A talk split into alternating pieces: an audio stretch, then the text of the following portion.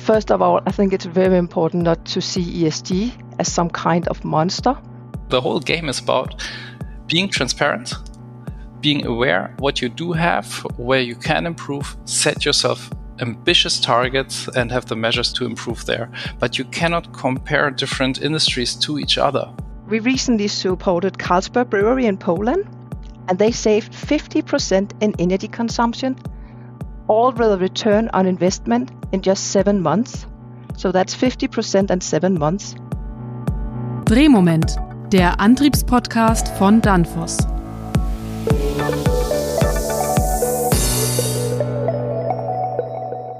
Hello, everybody, and welcome to a new episode of our tech podcast by Danfoss. My name is Robert Weber, and I invited two guests. My first guest, Marie Hammer, is based in Copenhagen. Hello, Marie. Good morning, Robert. And my second guest is Dr. Christopher Schäuble from CubeMOS from Munich. Hello, Christopher. Hello from Munich. nice to meet you. Nice to meet you too. Marie, you are the Global Director of Industry Affairs at Danfoss Drives. Could you please introduce yourself and your area of expertise to the audience? Sure. Thank you, Robert. Well, as you said, I'm the Director of Industry Affairs at Danfoss Drives, and it's one of the three business segments within Danfoss. You might have heard my great colleagues talking about our work in previous episodes, also with Robert. And we're all about producing AC drives that help reduce energy consumption in electrical motors. And you can find these motors almost everywhere from buildings to industries to wastewater facilities. Mm-hmm. Um, and the drive, they also play a huge role in the future energy system and in new fuels such as mm-hmm. hydrogen. Um, and actually, without drives, there wouldn't be any e-cars, e-ferries, and so on. So, as you can hear, the AC drives is um, it's a pretty cool thing, and it's one of these many unknown but vital components in the green electrical transition. It's the hidden champions, right? Yeah, it's one of the hidden champions. You're absolutely right, but also often overlooked, also in regulation. My job is then to uh, to stay on top of all this new regulation that could impact our company, and then perhaps to be a little bit more concrete, when I say regulation, it could be a bunch of things, but it could be advocating for that we have high energy efficiency targets in the EU Mm-hmm. And it could also be making sure that drives gets the recognition they deserved in, in all this upcoming ESG regulation, such as the EU taxonomy for sustainable finance. But it could also involve regulation on eco-design or onshore power supply. I think the important thing here is to that we, we look beyond compliance and then we aim to look around the corners and provide our input before and when regulation is in the making. So you can probably hear that most of my time is spent with politicians, decision makers, and peers in other companies on the outside. And then my internal role is to make sure that our business is informed. And then together with other colleagues with the expertise knowledge, then we analyze opportunities and risks that come with regulation.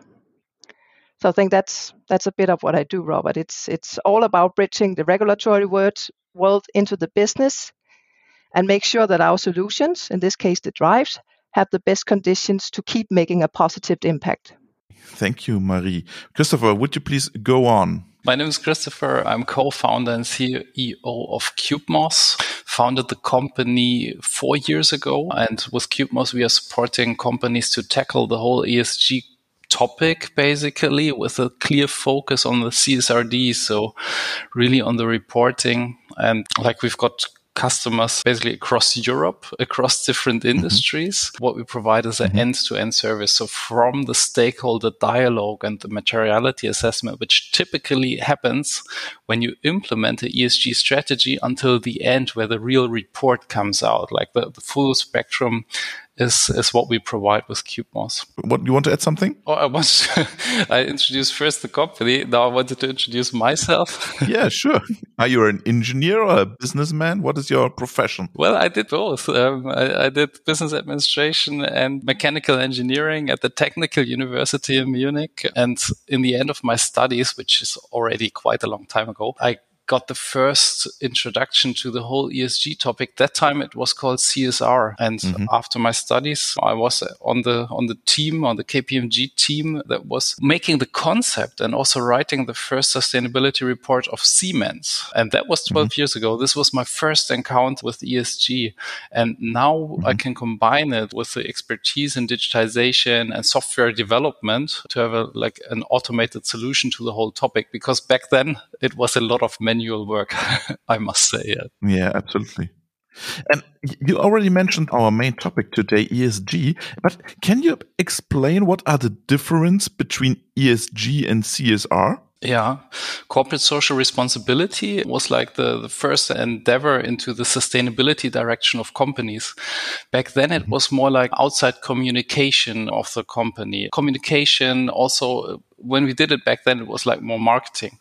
Then there came mm-hmm. a period of professionalization and the requirement of mm-hmm. capital markets to report on ESG topics, environment, social, and governance.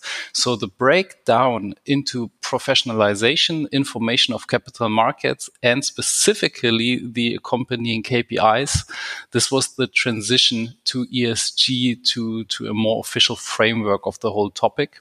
And now it moves from like the marketing communication perspective mm-hmm. into the finance and reporting perspective inside companies. Marie, which role plays ESG in your daily business at Danfoss? That's a good question.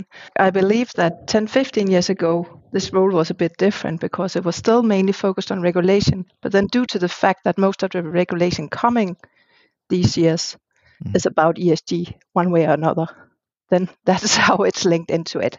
Christopher, can you describe for our listeners a bit what does ESG mean? What does scope one, two, three mean? What is behind those terms? Because not everybody is familiar with that. For sure, yeah. ESG is environment, social, and governance. Mm-hmm. These are the three main pillars of ESG, of corporate sustainability. And you can imagine it as a pyramid. It's like mm-hmm. E, S, and G. You've got then the pillars, environment, social, and governance. And below the E topic mm-hmm. is, for example, greenhouse gas emissions, greenhouse mm-hmm. gas emissions, CO2 emissions. Everybody thinks about if I do ESG, it's CO2, but it's not the case. It's just one of the KPIs that you need to publish. Social KPIs concern the workforce, diversity, inclusion. Governance KPIs include anti-corruption programs, includes mm-hmm. firm culture, etc. So there are like KPIs below every one of those pillars. Mm-hmm. Now, if we dig into the E topic, the environment topic, and go into the greenhouse gas emissions, mm-hmm. then scope one, two, three are relevant. Those are the barriers or boundaries of CO2 emissions that a company reports on. Mm-hmm.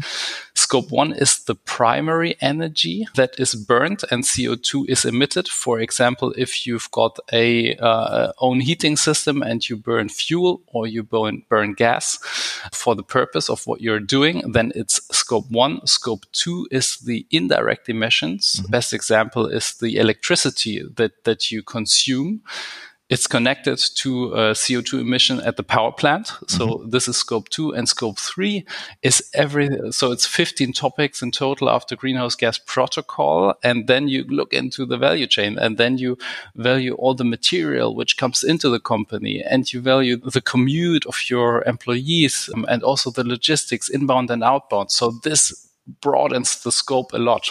And if mm-hmm. you want to have some numbers, like 70 yep. to 90% of a company's emissions are scope scope three. Scope one and two are rather small. It's what the company controls itself. It's it's also rather easy to calculate and to report on.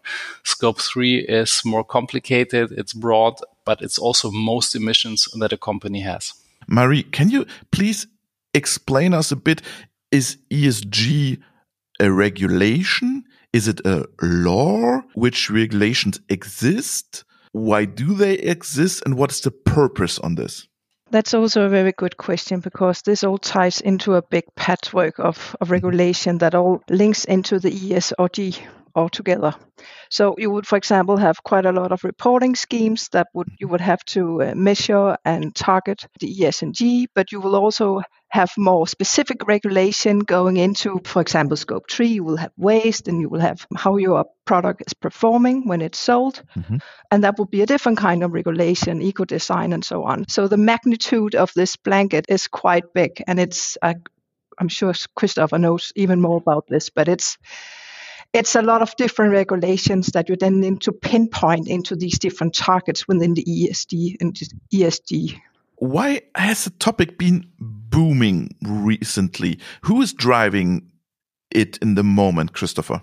Yeah, we are thinking about this a lot, actually, Robert. Uh, it's a very good question because mean, you cannot pinpoint it to a single source. It's like a wave. It's like a storm which comes up. And I think one one thing for sure is regulation. It's a macro trend regulation which comes, and the EU is the front runner in the world, like uh, what the EU is doing with the Green Deal. And I think Marie touched a little bit on it. Uh, It's a patchwork. It, it's the CSRD, it's the CSDDD, it's the EU taxonomy, and, and all ties into each other. But it's totally complex, very complex, too complicated, I think, for me or for the listeners. It's very complex, actually, but it's a management system. The intention of the EU, which I think is good, is, is to enable companies to have a management framework Mhm. which is focused on sustainability. And then it makes sense. But if you think of it it's as just regulation and you need to fill out a form to, to comply with regulation, then it's uh, extremely complex. But the intention of the EU is to provide a, a management system, which is pretty good. So this is the macro trend. And along with the macro trend regulation, specifically in the EU, um, there came this society trend. And the society trend, I don't know which one spurred the other um, or which one came 1st but it's equally strong. If we talk to customers and companies, they say, well, we see it as a differentiating factor in mm-hmm. competition if we are sustainable and if we mm-hmm. are compliant with ESG regulation. Mm-hmm. So this is the second big trend that, that I must say. I have one cross question because you mentioned this society effect, right?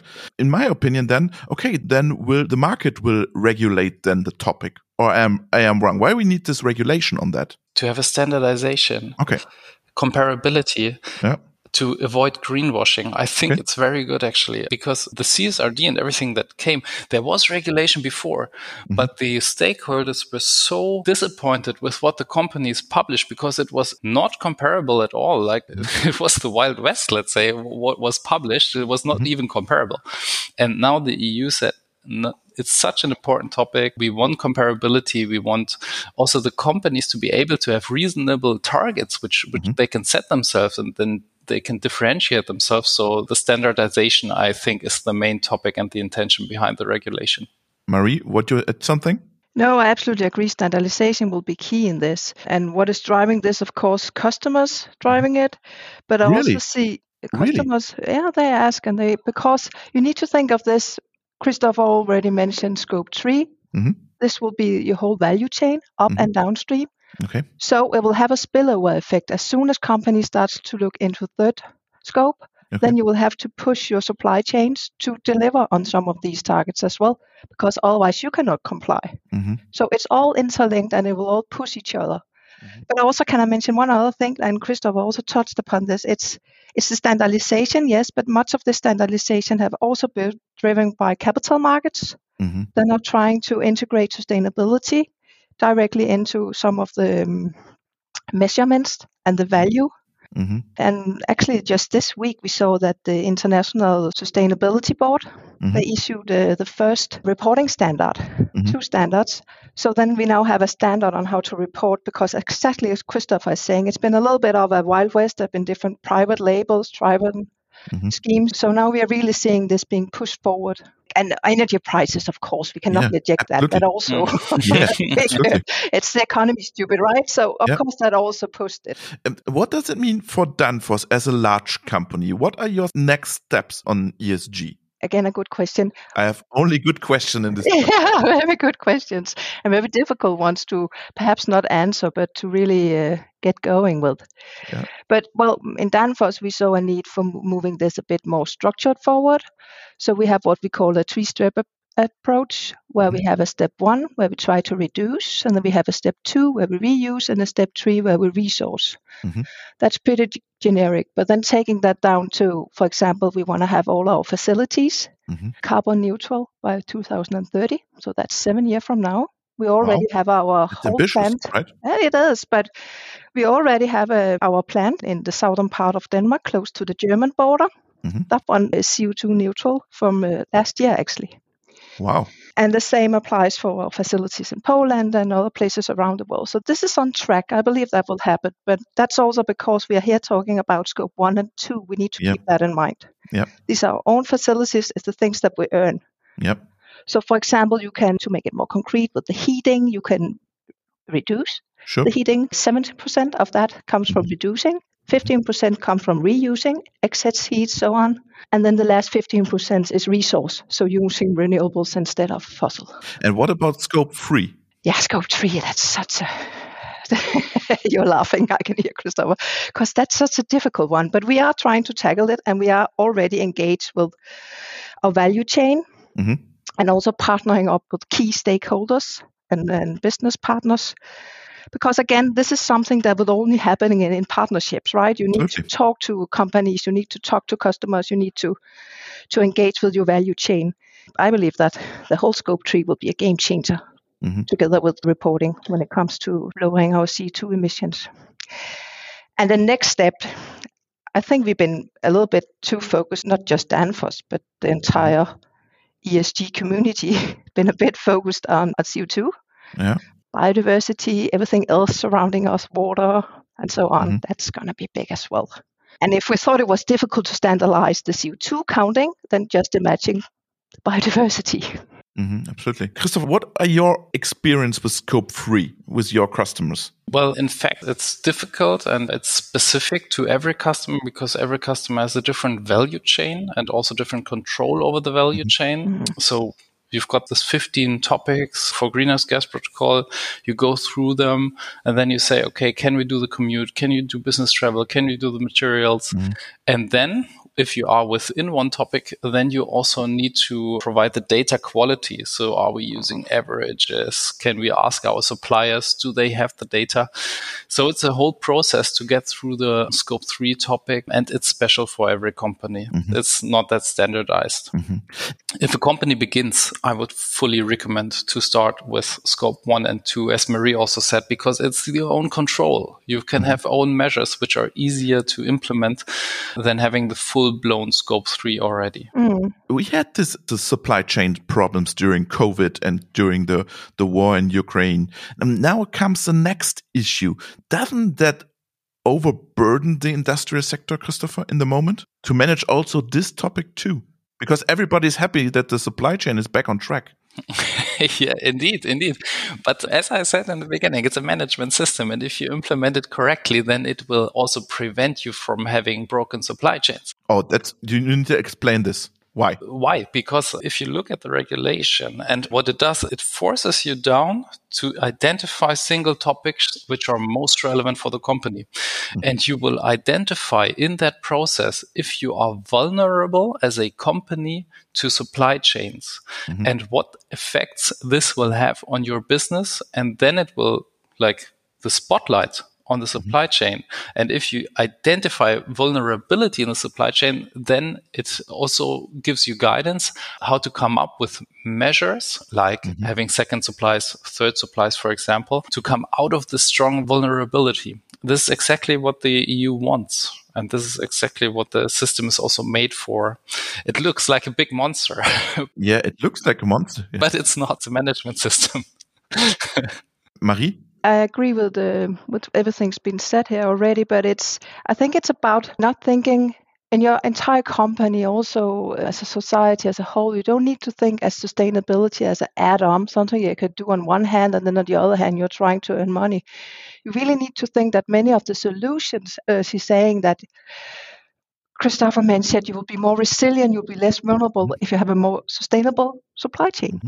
So many of these things, when we try to solve something, then it adds up to that you can do both. So that having an organization that really leans forward when it comes to and have this forward going posture when it comes to sustainability and think of it in everything they do.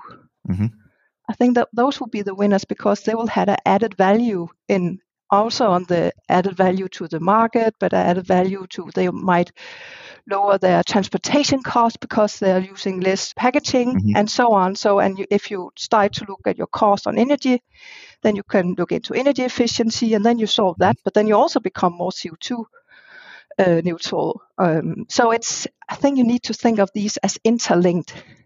The economic sustainability like if you also Mhm. think about the, the german term nachhaltigkeit it doesn't need to be environment it doesn't need to be social it's also economic That's interesting because when I talk to small and medium sized companies, I think they misunderstood that. Christopher? Some of them i think there's a lot out in the market also a lot of insecurity that, that Mhm. i sense but this is also why we do a lot of podcasts we do a lot Mhm. of white papers to, Mhm. to transport the message like if you have a process which guides you through and if you understand the intention of the eu then it's not all that difficult 1st Mhm. and second it's good for your company the, the second thing uh, that we want to transport there You mentioned that, yeah, Marie? No, we don't want to estimate the cost it might have on companies, Yeah. also to get it started. But also keep in mind we are in the middle of industrial revolution here, so it it might take some time for some, and others need to be front movers. But everyone will be pushed in this direction, and it will benefit them in the end. Mm-hmm. And yet the longer you wait the more painful it will be oh yeah, it's going to cost so much money if you wait too long. Yeah. Christopher, you mentioned that it's a management system, right? And that sounds for me like, is it a strategic topic? Can you have a technology perspective on this topic? What are the challenges in both area, strategic and technology? in my perspective, it's a very strategic topic because it sets out a strategic value to sustainability inside a company. And the regulation has a process which guides you through identifying the most strategically relevant topics for your company. It's different for every industry. Mm-hmm. For us as software developers, mm-hmm. CO2 emissions are much less important than for a cement plant, for example. And this is exactly what's differentiated in the beginning. So it's a very strategic topic and EU gives you guideline to mm-hmm. how to do it. Technology perspective, technology two aspects. Of course, it's a technology game on how to assess all the data, how to get gather all the data, how to aggregate and how to derive the targets that you would need. Of course, most automation is welcome in the companies. This is the first thing where technology comes in. And the second, maybe even the bigger part also for Danfoss, very important part is the measures. Like what can mm-hmm. I do to improve? Because the management systems How difficult is that? This measuring? The measuring or Yeah. or the actions that are taken to improve Both. I think data is a big topic in the industry. Mhm. to get the right data, to get a lot of data, to use this data, to get information out of the data. So, how difficult is that?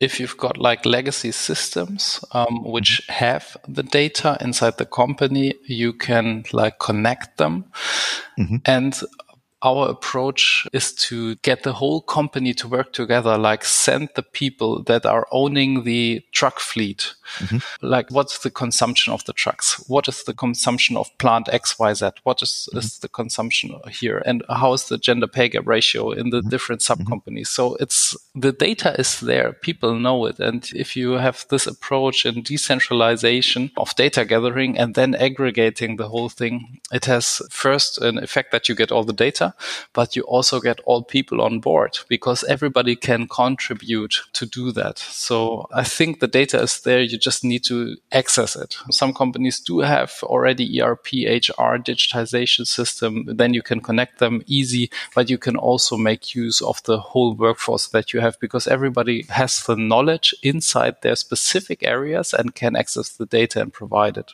Now we have the data, we have the informations, and now we have to do something. We have to invest, right? We need to improve. This is also something of a management system. Improve or invest or both? Improve, improve, Improve. improve. Not invest. You improve and how to improve?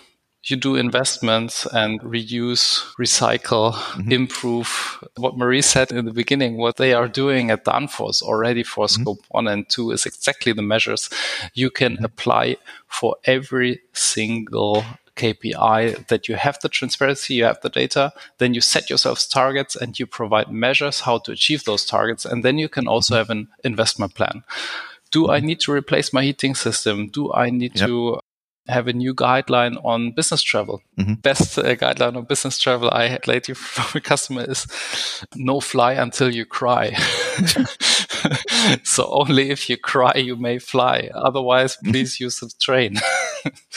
That's interesting. That's but how do we take the people with us? Because some people want to drive their big cars or whatever. How do you we manage that, Christopher? I don't think that it will be socially and inside the company acceptable. And if they want it, please do it privately, but it shouldn't be in a company guideline to have like big cars and the, the ability also to fly from Munich to Frankfurt, for example, if the train takes the same time. What about this cultural effect? How do we take the people with us? Because we have different generations in the company. We have people in their 50s and then we have people from university. How do we manage this? Well, first of all, I think we shouldn't pay too much attention to the generation thing here because okay. at least I can see in Danfoss, it's not a big issue. Okay. It's more about what kind of focus mm-hmm.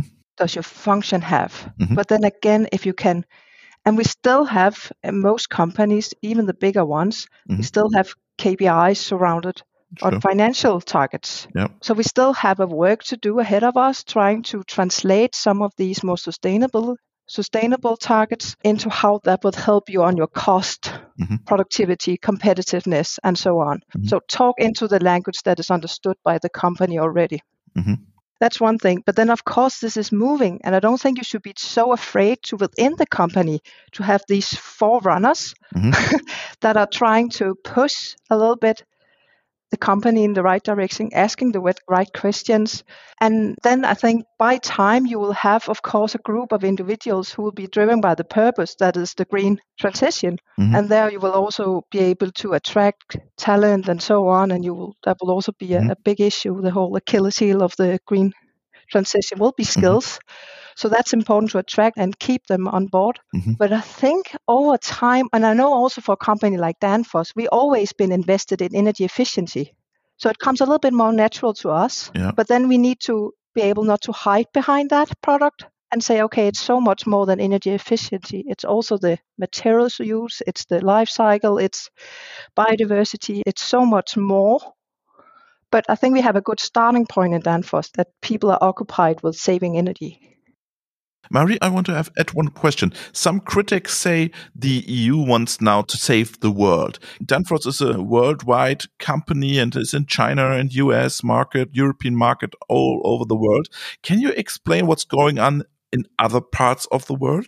I think Christopher is right about the fact that EU is a forerunner when it comes to these agendas, the whole green agenda. But we're definitely seeing US ramping up as well with the Inflation Reduction Act, mm-hmm. providing quite a lot of funds into green investments. Mm-hmm. We also see something like the EU taxonomy that we think is a very EU thing that's also happening in Canada and Australia and so on. So I think we should be very aware of the fact mm-hmm. that the world is moving on this, and it better be though, because it's it's not really useful if it's only Europe doing this. Mm-hmm. But of course, there's a tendency, and this is very interesting actually, also looking at the supply chains and regionalization and all of this, that US are boosting their green tech technologies. And if you listen to an American podcast, they will uh, compare this to when uh, Apple took over from Nokia. Mm-hmm. They really want to take in this market and provide green solutions to the world. Oh, that's interesting, right? It is very interesting. And but then you can see why are they not moving? They're talking about now because there's all this money floating mm-hmm. that you could access, and then they're talking about it might be permission that is delaying everything. And if you look at EU regulation, that's permission based. That's what they want. They want to smoothen out things to make it easier, less bureaucratic to get moving. Do you think that in the future, so called ESG champions will get more money from investors and from the financial markets?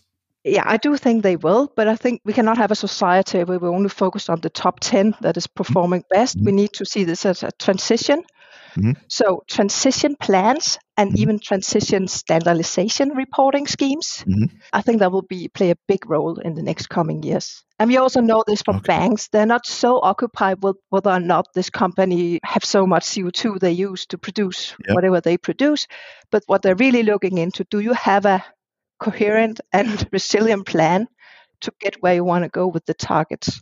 So really moving from those ambitions going down to the concrete actions. What are the steps you're taking? What are the investments you're making? Christopher, what is your opinion on this topic investments in ESG champions? We see already funds focusing on ESG. We also are talking currently a lot of to banks mm-hmm. who want to connect the credits or the, the loans they, they're giving and the rates, interest rates they are providing to ESG performance. So we see that it's happening. It's, it's reality already that you need something in ESG. But the basic question is inside your question, what is a ESG champion? Like what defines it? What is for you a ESG champion? If you are transparent mm-hmm. and if you set yourself targets and full stop. because I think the whole the, the whole game is about being transparent, being aware what you do have, where you can improve, set yourself ambitious targets and have the measures to improve there. But you cannot compare different industries to each other. Mm-hmm. It's completely unfair because there, there are different importances mm-hmm. also of the ESG pillars and also of the KPIs below that. So this makes the whole comparison pretty intricate, complex, and difficult. This is why transparency and improvement also already makes you a very good company in terms of ESG. What is your definition of a ESG champion, Marie? I think Christopher explained it quite well actually, but I think particularly the transparency, it's you need to be able to see what companies are doing and then you definitely need to move away from the big phrases and then you need to tackle it as it is. So we all know an elephant can only be eaten one way by bite right? So if you can really show that to the market and stakeholders that's what you're doing here. Mm-hmm. swallowing one bite at a day but then also as christopher is saying do not lose speed on this, mm-hmm. even though, as you mentioned, there's a lot of other problems out there, supply chain and everything, and you know don't know what the next will be. Yeah.